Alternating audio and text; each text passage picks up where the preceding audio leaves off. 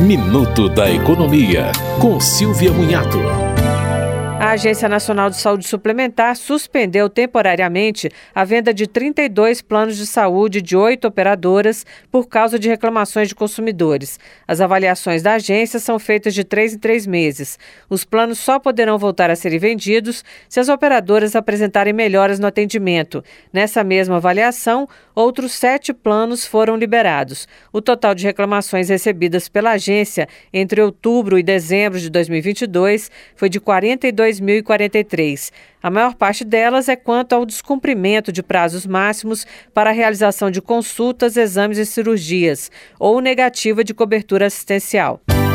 Você ouviu Minuto da Economia, com Silvia Munhato.